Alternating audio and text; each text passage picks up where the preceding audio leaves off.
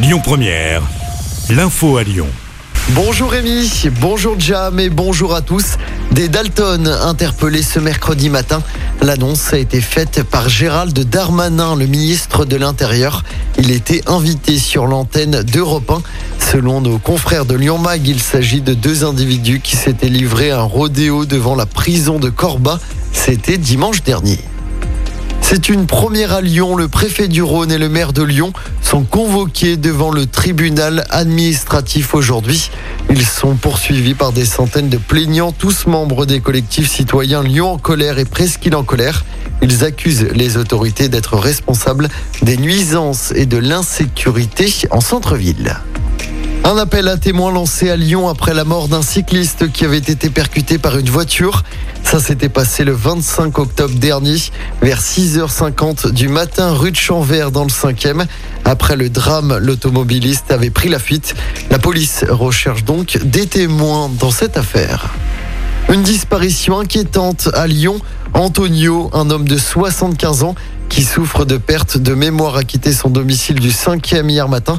Il n'a ni téléphone, ni carte bleue, ni carte d'identité avec lui. Un appel à témoins a été lancé pour tenter de le retrouver. Jean-Luc Mélenchon attendu dans l'agglomération lyonnaise tout à l'heure. Un déplacement à l'occasion de la première journée nationale de lutte contre la précarité énergétique. Le candidat de France Insoumise à l'élection présidentielle sera à Bron cet après-midi. Il ira notamment à la rencontre des habitants d'un quartier populaire de cette commune. Le pass sanitaire des plus de 65 ans conditionné à une troisième dose à partir du 15 décembre. C'est la principale annonce du chef de l'État hier soir. Pour les 50-64 ans, la campagne de rappel vaccinal débutera au début du mois prochain. Autre annonce sanitaire hier soir, les écoliers de toute la France devront porter le masque dès lundi. Dans notre département, cette mesure n'avait jamais été levée.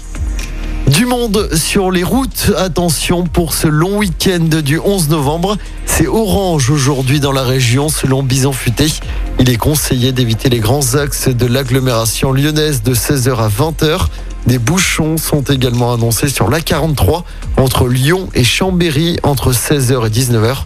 La journée de dimanche, elle, sera classée verte dans le sens des retours.